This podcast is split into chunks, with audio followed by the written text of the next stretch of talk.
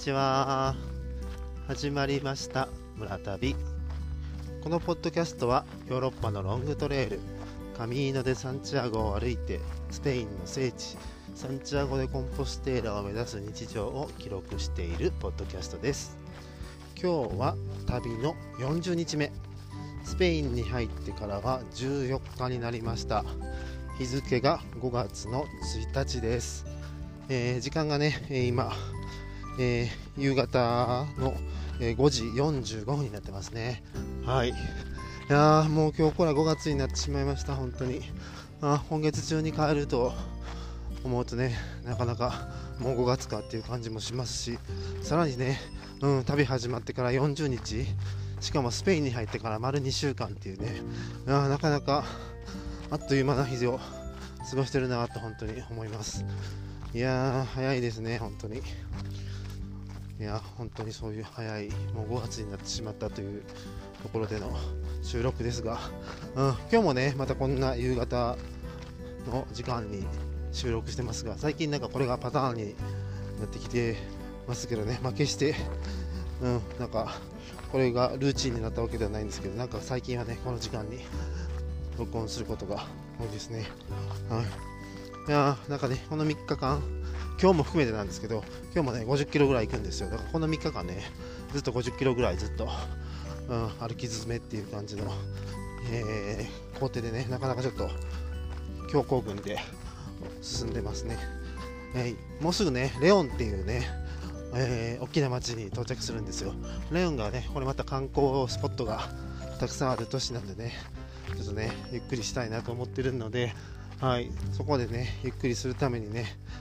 えー、今日の3日間頑張ってね行って明日なんとかレオンに着いて明日レオンでちょっと観光したいなというふうに思ってますね。はいあとレオンに着いたらねちょっと密かにしたいこともあるのではいそれもできたらいいなと思ってます。はい実現できたらねはいまたお知らせしたいなと思ってます。はいね本当にレオンがなんかこう一つの、うん、区切りみたいな感じでちょっと思ってたところがあってレレオンまで行ったらもう本当にねもうスペインの国内ももう半分以上過ぎたというような感じのところに、まあ、なれるかなというようなね一つのポイントの都市だったので、はい、そこをねあまあ目標にして今まで進んでたっていう感じですね。はい、今日はね歩いてるところがねえー、とこの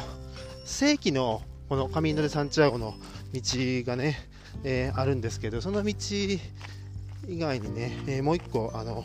古代ローマの道を通ってね、えー、それそれでサンチアゴに行くっていうような感じの、まあ、大きく分けて2つの道が、え、通ってるっていうようなエリアをね今歩いてましてでそこにさらに加えてね、え、お得意の、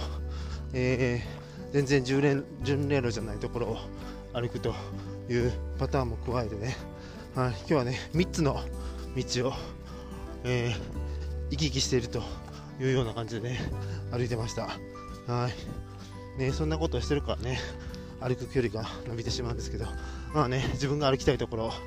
歩いていこうということでね、そんな感じで。歩いてます。うん、なんかざっくり言うとですね、うん、その巡礼路の正式な巡礼路、まあ、現代の正式な巡礼路と言われるところはめちゃめちゃ白い土でなんか踏み固められた、ね、それはたくさんの人が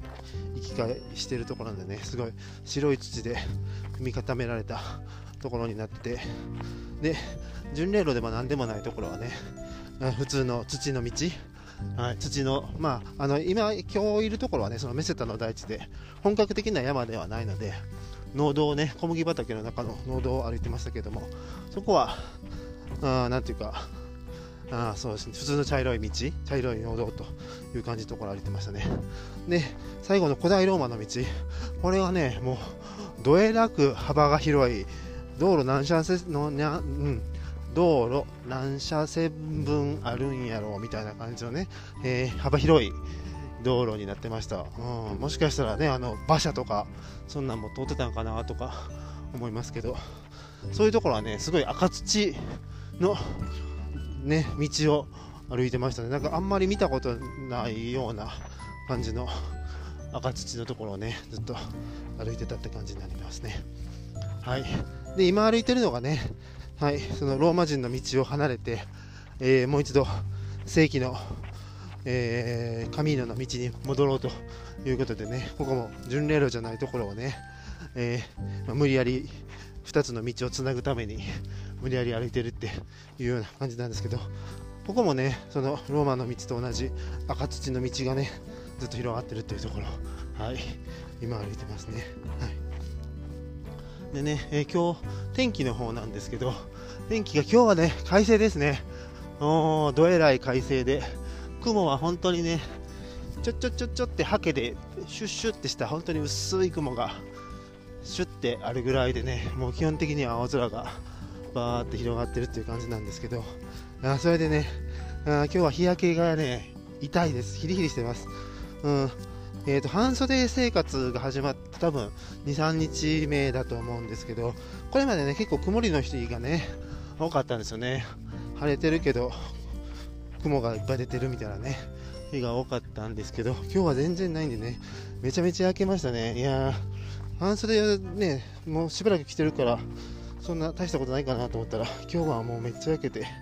めっちゃ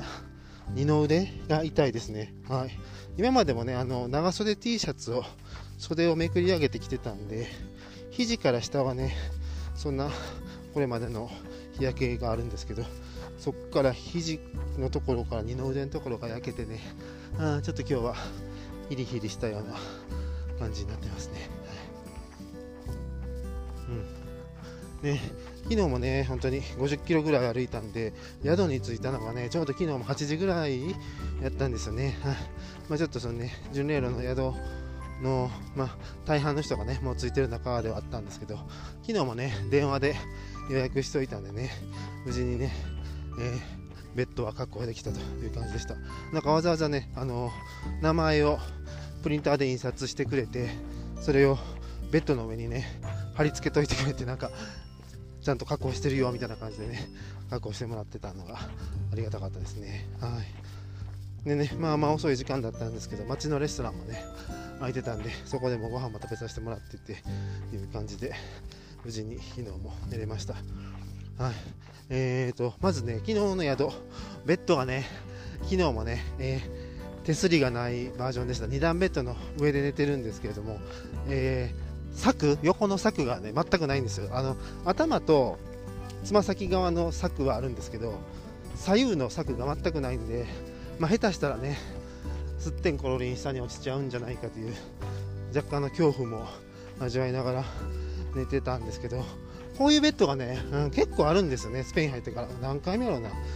少なくとも3回目にはなってるんで最初見た時は結構衝撃でしたね。手すりないやんみたいな感じでね。手すりもなければあのはしごもないっていうベッドをね一番最初に経験したんですけどその時は本当にね寝るの怖いなと思いながら 寝てましたけど、うん、なんか3回目ともなるとそういうベッドにもねちょっと慣れてきたところありますね。手すりなくてもまあ意外と大丈夫やなみたいな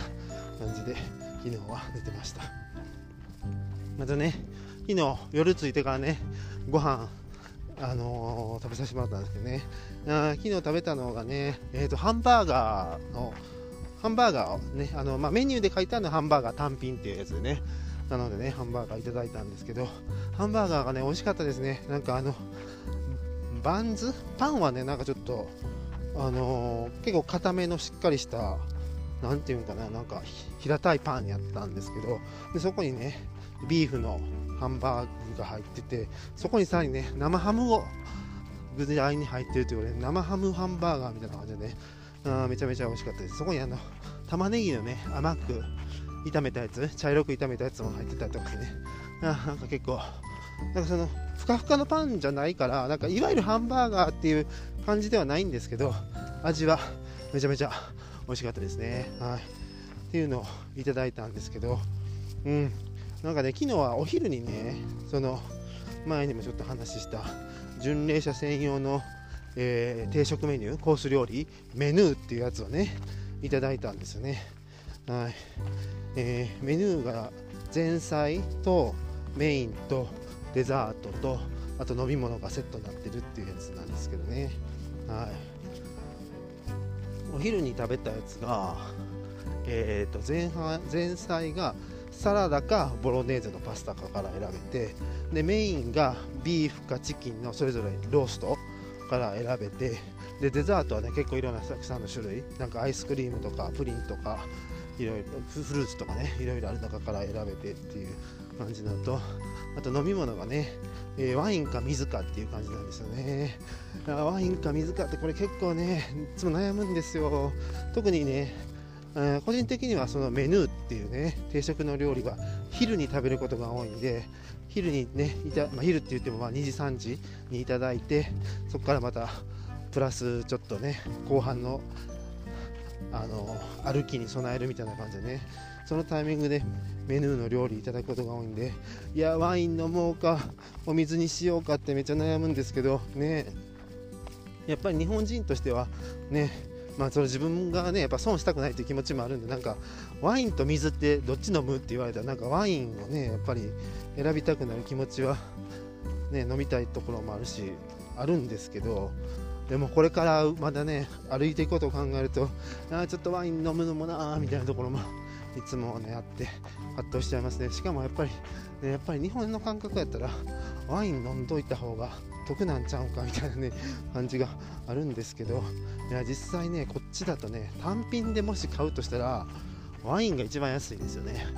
はい。単価としてはワインが一番安くてその次が水。でその次にやっとコーラとかアクエリとかえーと、紅茶系とかっていうような感じになっていますね。まあコーヒーもその3番目ぐらいかな、うん、っていう感じのところなんでワインが一番安いんですよね。だからお店としては別にワイン飲まれワインが飲もうが水を飲もうが関係ないっていうような感じで、まあ、地元の人の感覚もそうなのかもしれないですけどなんかね個人的にやっぱりワイン飲んどいた方が得なんちゃうんかみたいなことはやっぱり思ってしまいますがということでね、えー、昨日はまあちょっと、うん、あんまりねお昼から飲みすぎるのもあんまり良くないかなと思って昨日は飲まなかったんですけど、うん、でね昨日はだからお昼にもメニューのお料理をいただいてたんでまあ、夜で夜はまたね夜のレストランでもメニューにするか単品で選ぶかどっちにするって言われたんですよね。でいや正直悩んだんですけどなんかここでまたメニューを食べたらねいや食べ過ぎなるなと思ったからねちょっと昨日はねメニューやめといたんですけどいやそしたらねなんとね値段がねいやメニューの方が安かったんですよね。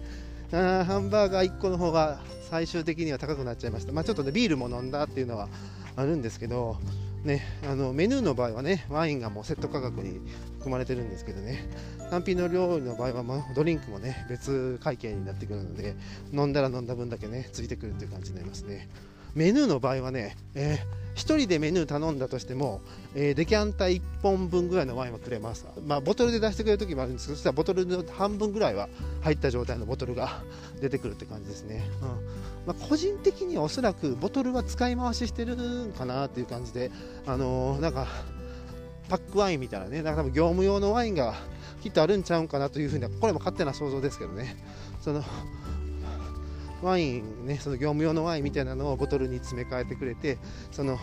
半1人1人やったらね、その半分ぐらいの、ハーフボトル分ぐらいの量にしてくれて、出してくれるみたいな感じになってくるんですけどね。はい。がね、うん。昨日はそんな感じでね、いや単品で頼んだ方がね、結局高くついちゃったんで、うん、食べ過ぎになったとしてもメニューにすればよかったかなとか、ちょっと悩んだとこですね。まあなんか、他の人のことを見てるとね、その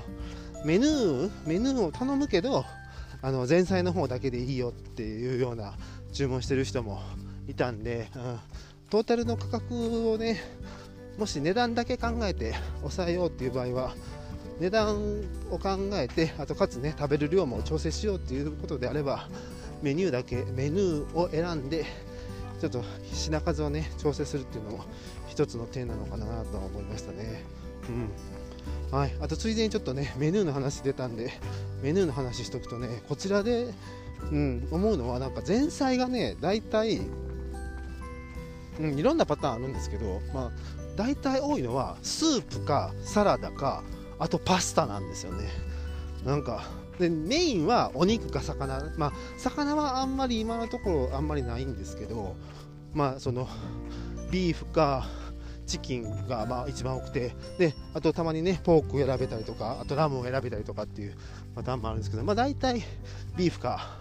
えー、チキンですね。のお肉料理が、まあ、例えばミートボールであったりとかステーキであったりとかビーフチーズであったりとかパターンはいろいろありますけれども大体そういうお肉料理がメインっていうところになってくるので、ね、前菜がねサラダかパスタかってなんか結構結構微妙な選択究極の選択みたいな感じになるんですよね。なんか健康のこと考えたらサラダの方がいいしお腹減ってるからパスタも食べたいしみたいなね。なかなか難しい、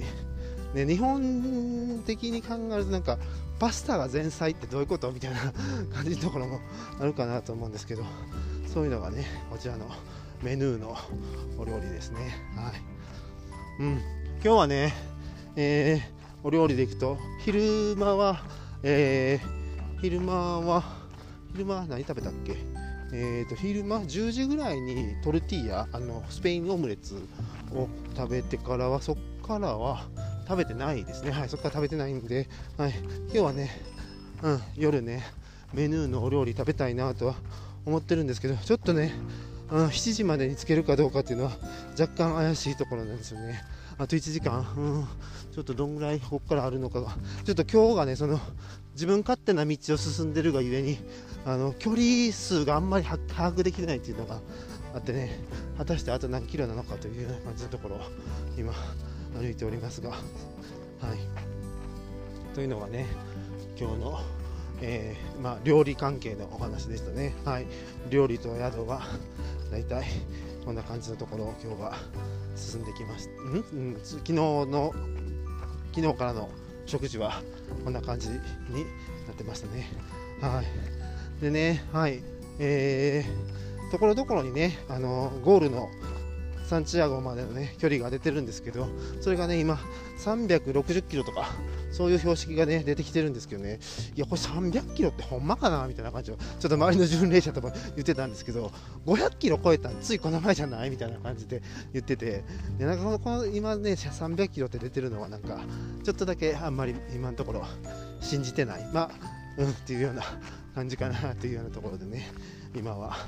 歩いております。ちょっと分岐に来たのでちょっとだけ地図を確認します。よいしょ。えーとこっちやろえー、あこれですね。はい。行きます。えーね、えー、昨日ね、えー、泊まってた宿で、えーとね、台湾の方と出会いましたので、まあ、昨日ちょっと遅かったんで、今日の朝になってからね、いろいろちょっとお話しさせてもらったんですけど、台湾の方でね、もうあのこのカミーノ歩いたのが4回目っていう方からね、ちょっと、あちょっとだけ今後のアドバイスをいただいたんですけど、そのね、ゴールしてからの話をね、ちょっと教えてもらいました。いや、この番組のね、番組って言っちゃったな、なんか、自分でもなんか番組ただの独り言のつもりで収録はしてますけど番組って言っちゃいましたがあオープニングでねあのスペインの聖地サンチアゴ・でコンポステーラを目指すって言ってますけど言いつつもね、えー、自分の中でもね、えコンポステーラはねゴールじゃなかったんですよ。はい今更初告白しますが、えー、コンポステーラはね、えー、実はゴールではありませんでした。ただのね一つの通過点っていう風に思ってたんですよね。はい。いや、うん、そのね理由でちょっと今からお話ししたいと思うんですけど。はい。映像です。こっちもねあのこっちもというかこのスペインのね聖地にもね、日本のね熊野古道とこの前あの姉妹関係姉妹道っていうお話もさせてもらったんですけど、まあ、それでとその姉妹関係で熊野古道とね、えー、と構成もなんかちょっと同じような構成になってまして日本の熊野古道の場合はね熊野三山ということでね、えー、和歌山県にね、えー、3つの、まあ、大きな神社があるというような感じになってますね。はいえー、1つが熊野本宮大社。あこれが、まあ、まあ、いわゆるメインのとこですけど熊野本宮大社が1つ。で、えー、2つ目が熊野早玉大社。で、えー、3つ目が熊野那智大社、まあ、あの那智にはね清岩戸寺っていうお寺もありますけども。あそうですね、まあ、あの熊野三山としてはその、えー、本宮と早玉大社と那智大社。ほら、ベンカミノですね。えー、那智大社があれですね、あの滝が御神体っていうね、那智の滝、有名かと思うんですけど、あそこですね、はい、そのね、熊野三山ということで、えー、日本はなってますけどね、まあ、熊野詣って言ったらね、その熊野本宮にお参りしてから、早玉大社と那智大社もお参りするっていうのがね、まあ、ワンセットみたいな感じになってるのが日本の場合ですけども、えー、こちらのね、スペインの場合も同じく、聖地がね3つありまして、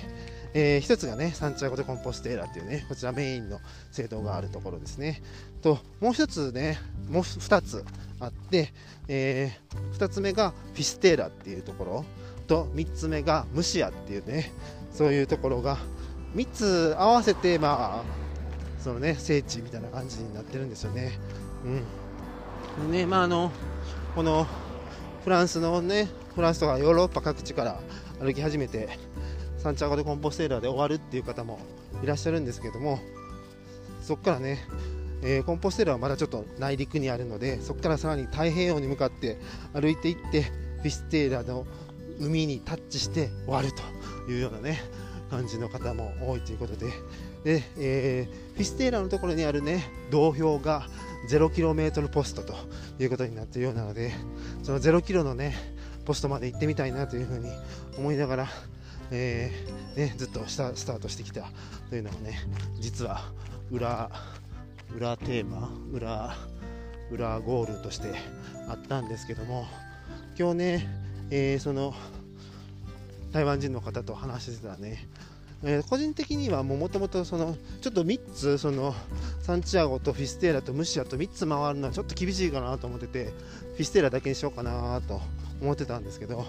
今日ねその台湾人の方とお話してたらまずムシアに行ってムシアからフィステーラに行った方がいいっていうようなねことをねあのー、ていうか、おすすめしてもらったんですよ。いや、だからね、ちょっと急に、いや、やっぱムシア行きたいなっていう風になってきたんで、いや、そうなるとね、まだ距離が増えちゃうんですよね。いやちょっとだからレオンからは 若干スピード落として調整しながら行こうかなと思ってたんですけどもし虫合行きっていうことになるとちょっとね今のままのスピードもうちょっといた方がええんちゃうかっていうような、ね、感じになってくるかもしれないんでね、うん、その辺もちょっとねまだ全然、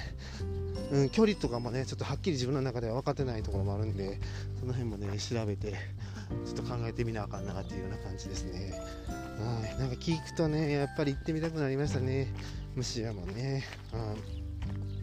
うん、とねムシアもフィステーラも両方とも、えー、大西洋の海岸沿いにある町っていうことでねそのムシアとフィステーラを結んでる、えー、海岸沿いのねトレイルがねめちゃめちゃいいよっていうことを言ってくれたんですよ。いやそんなん聞いたらやっぱり行きたくなりなって感じでね、うん、だからちょっと迷ってます。ね巡礼の道をねちょっとゆっくり楽しむっていうようなことを主眼に置くのかそれとも行きたいところは全部行くっていうことをねやっちゃうのかそこをね、うん、ちょっと考えなあかんなというような感じになってますね。はい。ちょっとね今日は急遽その台湾人の方とのお話もあったので、まあ、熊野三山に例えてね、えー、こちらのスペインの聖地3カ所をね、えー、まあ、ご紹介するというような感じの回になりました。はい。ね。えー、結構やっぱりそのね、うん、日本で紹介されてる本とかは本当にサンジャンピエド・ポーの街から始まって、えー、コンポステラで終わるサンチアゴでコンポステラで終わるっていうようなね説明になってるところもあるんですけど、うん、やっぱりねそういううん。巡礼路がヨーロッパ中に張り巡らされてるし、うん。のね、コンポセーラーだけじゃなくってそれね他の2つの関連する土地もあるってねいうようなところもあるんでね。まあちょっともしねこのポッドキャストを聞いていただいてる方がいらっしゃったらこのカミーノのね巡礼路っていうのはそういうもんなんやなっていうのをねちょっと思っていただければね幸いかなとは思いますね、まあ、やっぱりねこのカミーノって言ってるのがやっぱりフランスあスペイン語なんでね。カミーノって言ってるのがもうスペイン語やからなんかこうスペインの道みたいね。なんか思われちゃうんかなとは思うんですけど、うん、そうではなくんでね本当に。ヨーロッパ全部がカミーノに道につながってるということになってますので、はい、そういうねことも含めてこのポッドキャストも聞いていただけるとうん、面白いかな、うん、面白いんかな。分からんけど、はい。まあ、そういうこともあるよということをお伝えして今日の収録は終わりたいと思います。はい。今日も聞いていただきましてありがとうございました。ちょっと長くなっちゃいましたね。はい。ちょっと今から宿に向かって頑張っていっていきたいと思います。はい。それではまた次回お会いしましょう。バイバーイ